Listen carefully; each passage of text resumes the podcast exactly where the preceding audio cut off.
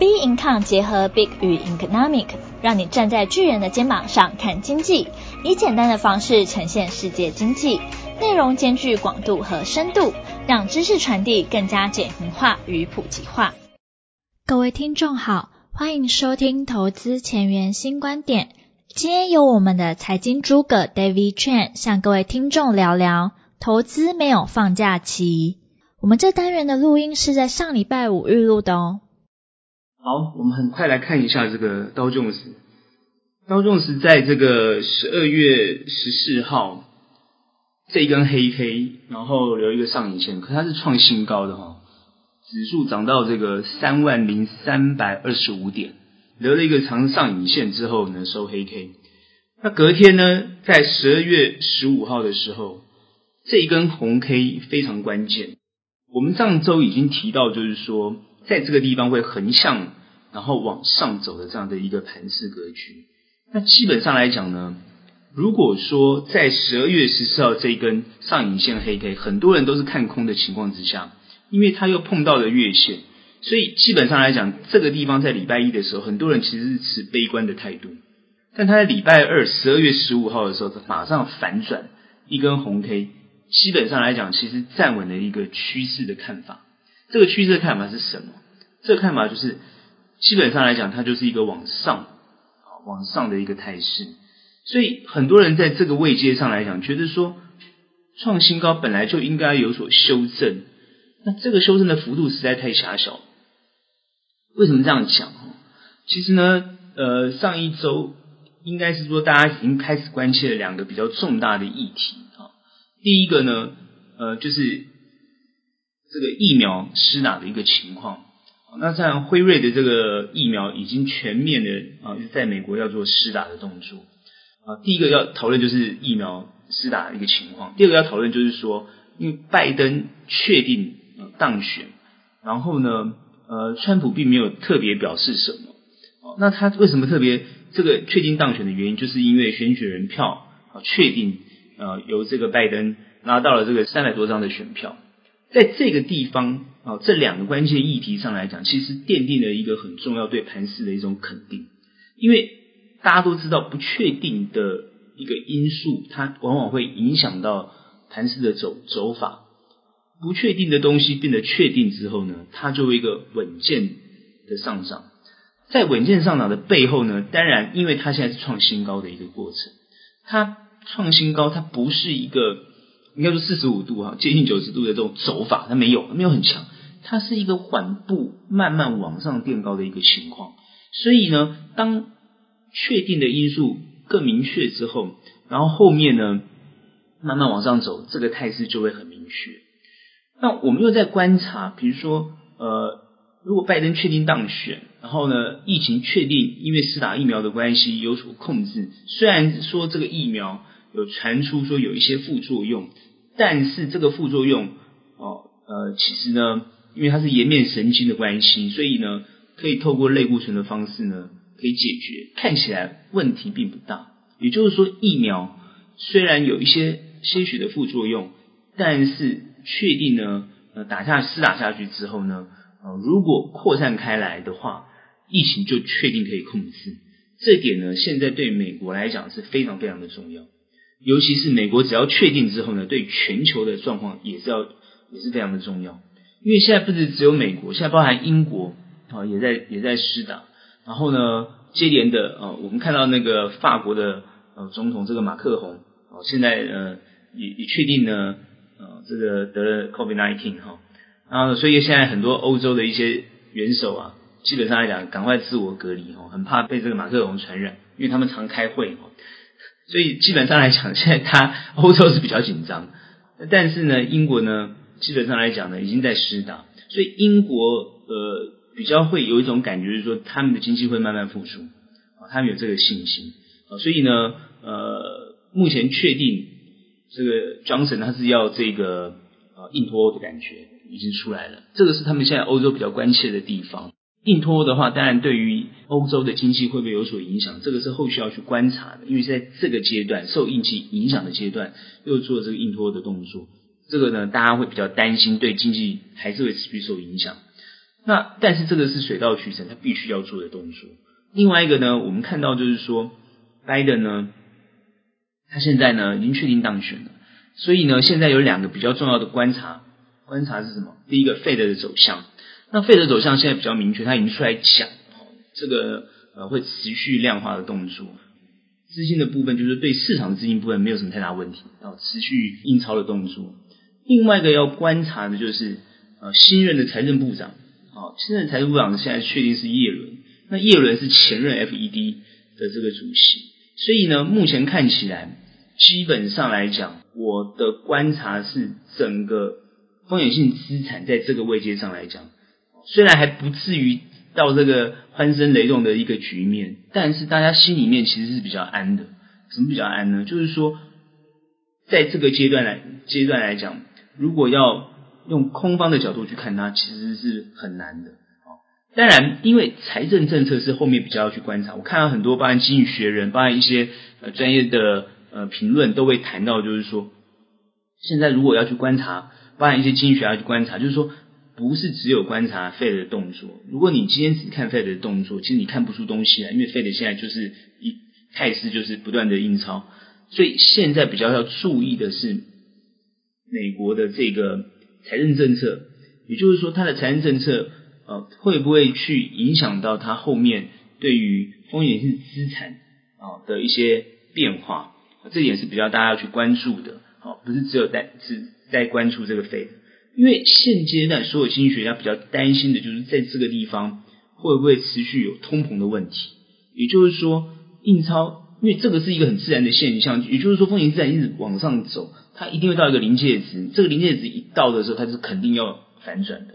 只是大家不知道那个时间点在哪边。虽然很多警示哦，大家会担心第一季、第二季哦一直在谈明年的动作，要大家比较小心啊，这个居高思危。虽然这些警语不断的讲，但是呢，它就是反映在这个行情上面。你越讲它越创新高，虽然它没有很强的创新高，但是它就是要创新高。为什么？因为资金太多，游资太多，它没有地方去，所以我们就看到很明显的。哦，如果说资金没有进股市，它另外一个地方去的就是比特币。比特币已经飙破了两万多，基本上来讲两万三。各位，如果比特币，我今天跟我同事在聊天，我跟他讲，我我说比特币如果到三万的话都不意外哈，不意外。其实为什么比特币这样的一个虚拟货币，竟然可以吸收到这么多的资金？哦，也就是说，正常来讲，它其实不是。不是避险的货币，其实很多人以为它就是好像类黄金一样是做避险啊。然后呢，啊，比特币呢，这个我之前已经分析过了，比特币它并非类黄金的避险，因为它就是一个虚拟的货币。虚拟货币它基本上来讲要交易，它也是要特定的商品做交易。你今天要买实体商品啊，当然在美国可能可以啊，很多数位商品可以用，你可以用比特币，可是你要卖实买实体商品。在美国以外的世界的其他国家，其实不然你看台湾，基本上来讲，没有没有太多的商家是接受比比特币的，他一定要兑换，换成这个比如说台币或实体货币或者当地的货币。那基本上在汇兑的兑换的或汇兑的过程当中，有没有人愿意承认这个东西，便是个很大的啊关键问题。所以它不是它不是黄金。如果说今天你是黄金，任何一个国家都可以接受，对不对？那今天它不是黄金，它是一个风险性的货币，一个风险性货币吸收到这么多的资金，而且往上飙升，它就代表说风险性资产在这个位阶上来讲没有消退，没有消退。那没有消退的情况之下，很多人的担忧，也就是说对于行情过热的担忧一定会产生。我讲的是一个很自然的现象，就是说他会担忧这个行情，所以他不会。涨得非常的快，它是一种压抑的涨。为什么叫压抑的涨？这个压抑的涨就是说，大家心里面会害怕，但是资金又要往地方移动，啊，要要有地方去，所以你就会看到两种，这个资金往两个地方去。除了比特币之外，它除了比较在实体经济上，它会两往两个地方去，一个就是股市，一个就是房市。所以我们也看到美国最近美国的数据，它的这个。非农就业哈，也就是说，它的失业，呃，初领失业就业金其实已经达到八十八万人，八十八万人，它其实是增加的。可是因为纾困纾困金的确定要发放，后面只是差一些细节，已经确定这个九千亿要发放，所以确定要发放的情况之下，他去掩盖了这个失业的这个这个问题，所以基本上来讲，任何的空方或是或者是任何的这些不利的消息，几乎在所有资金蔓延的情况之下，全部被淹没。这就是很多经济学家担心的地方，所以他们不断的警示，不断的警示，哦，一直一直警示大家，就叫大家去小心啊，居高思维啊，在这个地方啊，哦，不要追高啊，不要追高，一直在提这个东西。但我们也看到很多这个企业，它的这个实体的状况也是慢慢在回升中。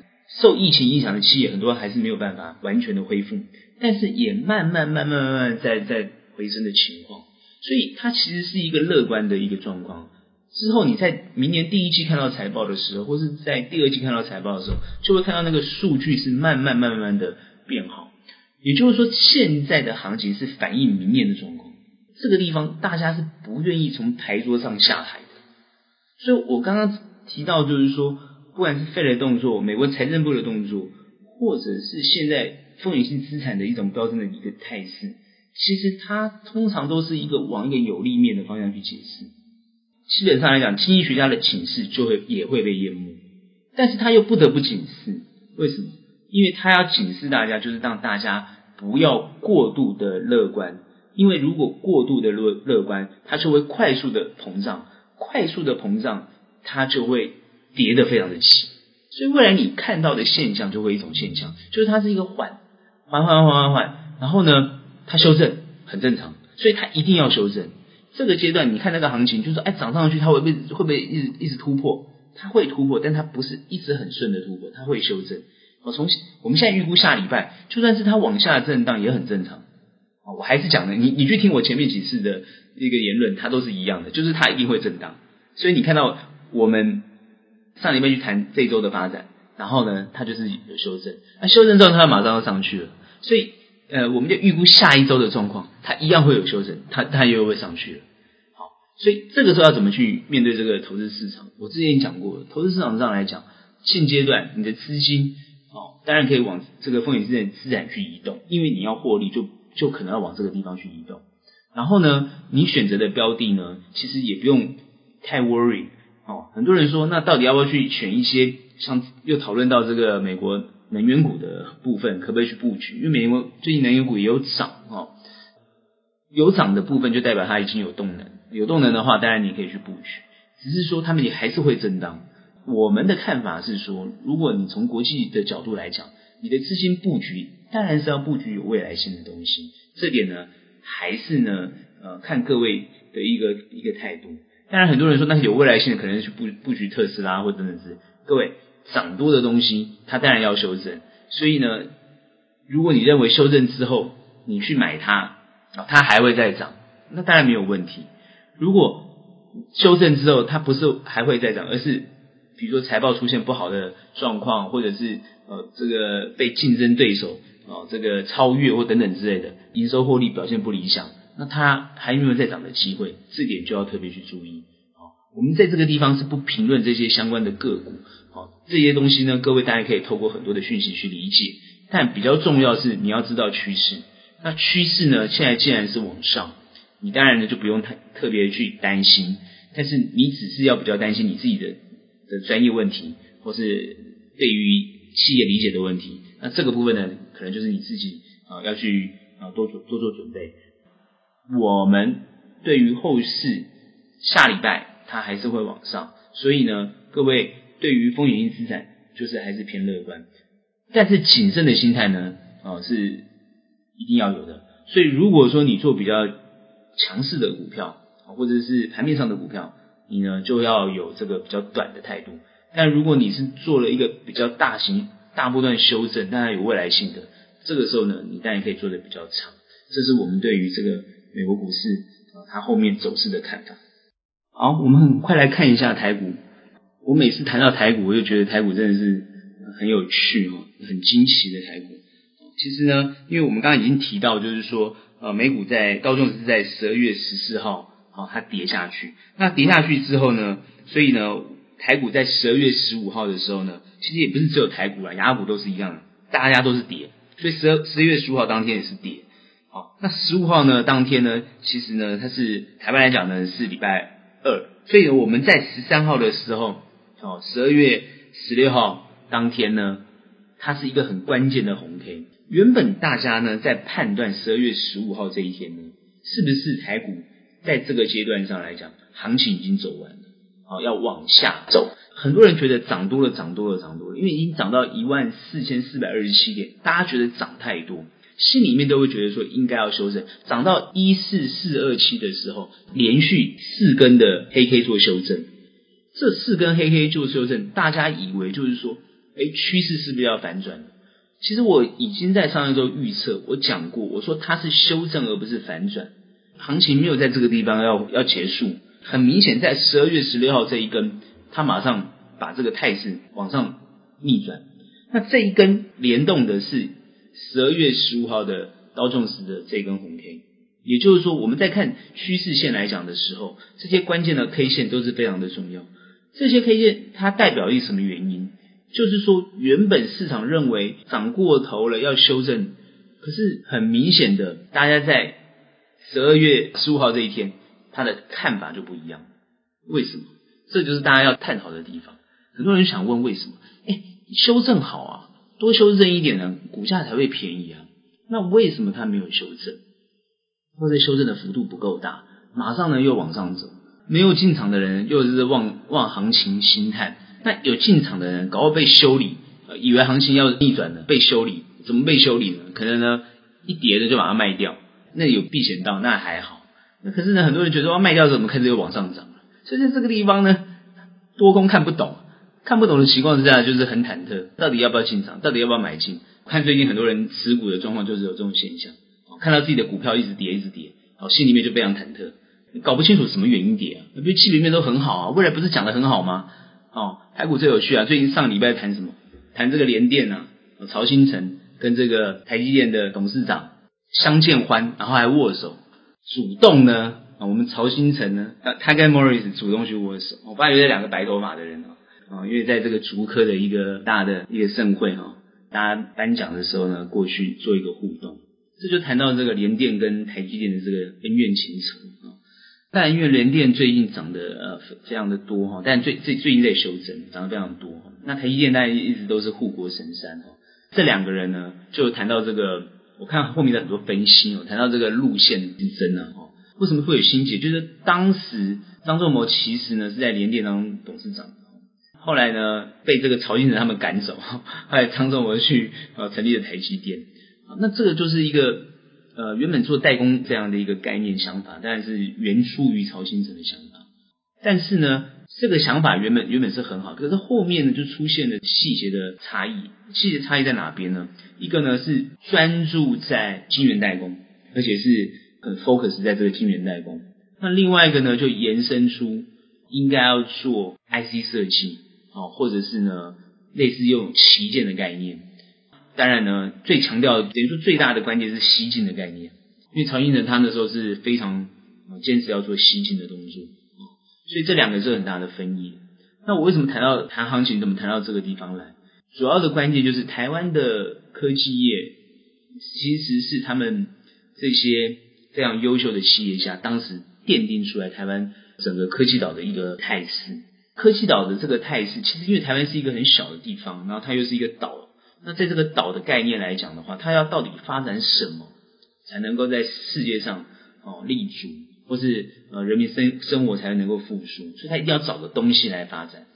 那当时呢，就谈到了这个科技发展，包含因为我们台湾有非常多留过留美的这些科学家，等于说来台湾生根哈发展啊，所以有现在各位看到的这样的一个赚取外汇一个很重要的科技产业。这些企业家呢，当然都是。非常有这个抱负，也非常有理想性哈，所以他们在不管经营企业也好，或是呃观察世界动态动向也好，都是非常睿智的。台湾在这样的一个企业家领导，再加上呢我们政府的支持的情况之下，它自然而然就能够成为一个世界上不可忽视的一个等于说发展或技术的一个地方。当然，在这个地方来讲呢，我发觉呢。韩国跟台湾就是非常雷同。那我为什么又提到韩国？因为这一次美洲贸易啊，很多人都说是受害、受害、受害，全球很多地方都受害，包含美国自己也受害，中国自己也受害，大家都受害的情况之下，其实我上一周之前我也谈到，其实就是台湾跟韩国受益。那为什么受益？其实这就是我们看到这次疫情很严重的影响，可是科技业并不受影响。两个两个东西没受影响，一个是科技，一个是生技，都是科技。这两个产业没有受影响，而且还发展得非常好。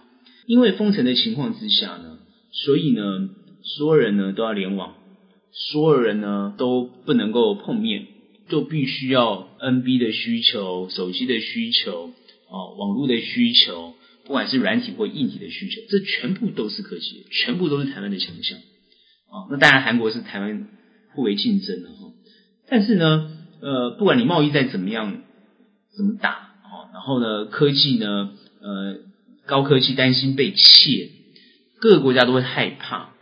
可是你今天做的是代工，做的代工，你必须做品牌，所以台湾在这个地方的发展上来讲，就凸显出它的重要性。所以很多人跟我谈，就是说，哎，行情啊，怎么样，怎么样。行情当然它一定是会跟着国际的局势走，没有问题。但是你自己本身来讲，如果实体经济或者你自己本身的企业营收获利能力不佳，事实上来讲你是走不了太久的。你可能会被吹捧得很高，但是呢，你的业绩没有跟上来，你很快就跌得很深。所以目前看起来，在这个行情里面来讲，台湾的企业事实上是有它。很独特的优势，哦，从这次疫情之后发展到现在，我们可以很明显的感觉出来，这个就是最近金管会主委他被立委质询的时候，他特别提到台湾，等于说股市在这个地方为什么可以实质上可以可以站得住的地方，他提到这个细节的东西，当然各位可以再去看，但是他基本上是持正面的态度，立委直接问他说这个地方会不会泡沫，或者会不会过高？哦，那因为我们台湾又没有做这个什么 QE 量化的这些动作，完全没有。而且呢，台币呢，基本上呢升值到这个阶段，一直升，大家都会担心台币升值对出口不利，产业会不会受影响？所以整个看起来，我觉得金管会在这一次他观察整个台湾的经济状况，他谈到就是台湾的这个 GDP 是全世界里面哦算是少数会成长的 一个国家。好，所以目前看起来，因为疫情比较少的关系，而且控制得当的关系，所以经济状况比别人好。所以他提到就是说，我们的涨它是有实体能力的涨，他的意思就是这样子。这个其实是很多人在看后面的状况。当一万四千四百二十七点碰到的时候，开始大家没有信心，连续跌了四根黑 K 的时候，后面就开始涨上去。当然，因为很多。台湾有些些过去的什么什么大佬啊，提到就是说啊，这个过热等等之类。各位，任何人提都没有关系。对于这个行情有不同的看法都可以，但是我们就要实时的去看到底涨真的还涨假的。我们常讲是涨真的还涨假的。所以我现在跟大家谈到就是说，台湾的科技实力，因为它走的是关键零组件的代工，所以基本上来讲可以走得比较久。如果说它的实体方品牌商经营不善，但是品牌商如果经营不善，会不会有其他的品牌商因为把它竞争掉？另外一个品牌商它也需要关键零组件。我的意思就是说，比如说我举个很简单的例子，最近特斯拉是大家最喜欢讨论的，特斯拉所有的相关关键零组件，你要做一台电动车，你所需要的关键零零组件绝对是比一台手机还来得多。所以呢，包含汽车相关的这些产业链全部都受惠。当特斯拉做起来了，各位传统的这些车商要不要转型？要不要做电动车？绝对要。到时候的需求一定又都出来。所以这个状况看起来，哦，我跟大家讲，简直是后面看起来那个营收获利表现就是非常非常的夸张。我不客气的讲，好好紧盯的这些产业，尤其是汽车相关。哦，跟这个电动车有关的这些产业，其实呢，后面的发展就会非常的好，因为它是一个有需求的东西，关键出来的。很多人认为说，那我们需要这么多车吗？各位，车子它是用汰换的概念，哦，也就是说，交通工具，一定是必备的。不然你要怎么从甲地到乙地？你说我们通通都做大众捷运工具，那没有关系啊。那偏远地方怎么办？所以一定会需要这些工具，没有问题。它只是把电动车取代这些传统的呃这个汽车、汽油的这些车、油电的车子，基本上来讲，它就把它取代，所以它会被淘汰。全球的趋势是要走绿能，走绿能的话，当然就是未来使用电动车的比例越来越高。我刚刚只是谈电动车这个产业而已。那电动车产业，我们就没有提到半导体产业了。各位，你看，连半导体产业，因为半导体是上游，所以基本上来讲，半导体产业也会一样的欣欣向荣。最近很多人在谈到，哎，这个产业、产业、产业，台湾的产业基本上来讲，它不是只有半导体产业，还有其他很多相关的产业，全部都被拉动上来。所以台湾现在涨的不是一个虚的，它是一个涨的是一个有实体的东西。目前你从指数上去看，它会修正，很正常。修正本来就应该的，反映在个股上来讲，有些修正幅度会很大，所以很多人会很紧张。那我会认为就是说，如果你要很紧张，你就要认真去看它的财报，还有认真看它的产业的产品，或是它的跟未来的接轨有没有相关性，还有它的技术能力，你要去看这些东西。你看得越多，看得越深，你就会越有信心。所以你去持有它，或它往下跌，你反而要怎么样去加码它，而不是呢这个地方很紧张。当然，有些东西是涨多了，它一定会回档。如果你是比较做短的，涨多了你当然要下车啊。做短你还跟他客气什么？如果你做中长的朋友，你就当然不是下车，你反而是要加码。所以这就跟操作策略有关系。所以很多人有时候在投资的观念上来讲，他没有弄懂，他把做短的思维去想到做长，做长的思维想到做短。为什么？他认为跌不敢卖就变长，那我们就叫套牢。他认为涨涨一点点就卖掉，哦，那这他叫这叫做短。后来股票一直往上冲，涨上去，他完全能无法理解为什么。这就是呢，只是做投机性的一个操作。如果投机性操作你能够获利，当然也 OK。最重要是有时候呢，你一买进去就被套住，套住也不知道为什么，也走不出来，这才是大家比较担心的地方。那当然很多人会谈到，就是说在这个阶段是不是要修正？原因是看到那个量有减少。各位，这是健康的，量减少就代表说必须要把一些浮额清洗掉。很多人就担心啊，台湾的这个很多股票，尤其是好的股票，它周转率非常的高。其实这就是为什么很多外资不喜欢台股的原因。就有些外资看你台股都做成这样，他做的比你更快，做的比你还短。哦，为什么？他就看你们台湾人都这样做，我们台湾短线客太多了，短线客多，我觉得也没有关系，只是说因为大家信心不足才会产生这个问题。那你要做的比较中长一点。你当然就是要对于这个市场上又比较有信心，当然你就可能要去观察外资或者是法人，他们到底是用什么样的态度来面对这个市场或者这档股票。各个股票的变化当然都不一样，很多人当然有很多的其他的意见跟看法，这都没有问题。但真正关键是，如果你要获利，你看到现在这样的量，你只要去想一个问题，就是这个量我们要用筹码的角度去看。也就是说，你不要只是看当天到底多少量，你是要看这个量的成分是什么。如果是法人集中度比较高的，那这个量就比较健康。如果呢，基本上来讲它是符合过多的，那这个量就不是很健康。这个时候你要去想，它实质上健康的量到底是多少，合理的量到底是多少，由这个角度来去判断这个阶段是多还是空。目前我的判判断跟观察，它还是多。很多人也是觉得说，哎呀，这个呃，Christmas 啊，这个外资分析师啊，都啊，外资投资人啊，都要去过节啦，然后或者是呃，这个投信啊，年底啊要结账啊，大家现在都讲说会跌下来，就是讨论都是这个原因啊，外资准备要放假了哈，那我们投信呢也要打也要放假了，那大家都要放假了，各位每一年都要放假，每一年都要来讨论一次，你不累吗？好的公司跌下来，然后呢，你就说是外资跑光了。这个东西的解释实在太有趣了，这个东西解释实在也是太虚无了。我认为是这样子，就是说外资分析师不管他是不是卖掉了去放假，我们不相信他是不是全部都是外资分析师。然后，但不会留一些人啊？我们台湾的操盘的也好，或交易员也好，或者是分析师也好，难道没有台湾的人吗？所以他们有放假吗？我告诉大家，在法人机构来讲，投资没有在放假的，只有没有开市。就是你今天不开市，像台风没开市，那个才叫放假。全球的投资人没有人在放假的，啊，你看那些 H 棒的操盘人，他们都在游艇上操盘的，好不好？他们在沙滩上操盘，他有放假吗？你说他在操盘有放假吗？哦，所以如果大家还去相信那些分析人员的看法，我是觉得啊，啼笑皆非。我很早以前就去相信这些东西了，没有人在放假的，它就是一个适度的调整而已，没什么好讨论。投资没有在放假的，部位都在那个地方，要怎么放假？所以各位要想的不是放假放不放假的问题，想的应该是你的东西到底是你是涨真的还是涨假的？涨假的赶快把它抛掉啊！那涨真的你干嘛把它抛掉呢？所以这些东西就是一个很实物的一个一个概概念跟看法。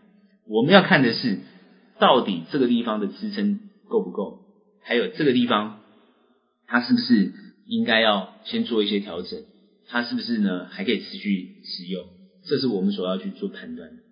后面的行情，各位绝对不要担心，因为它还是会往上，就算修正了还是会往上。这点我还是没有改变我们的看法。那以我们法人的角度来讲，我们上一周的操作其实呢相当的不错啊，不管是短的也好，长的也好，都还不错。但是我们有些股票也有被修正。但是这些修正都不用太担心，因为它实体上是非常好的，企业的这个实体表现也非常优异，只是在短线上来讲被修正，不管是被福尔修正也好，不管是被某些法人修正也好，这都没有关系，因为它后面还是会往上走。这点呢，就是各位必须要持有一个好的公司，要有这个信心的观念。所以我们后面还是持续看好，这点呢，就是我们对于后面的看法。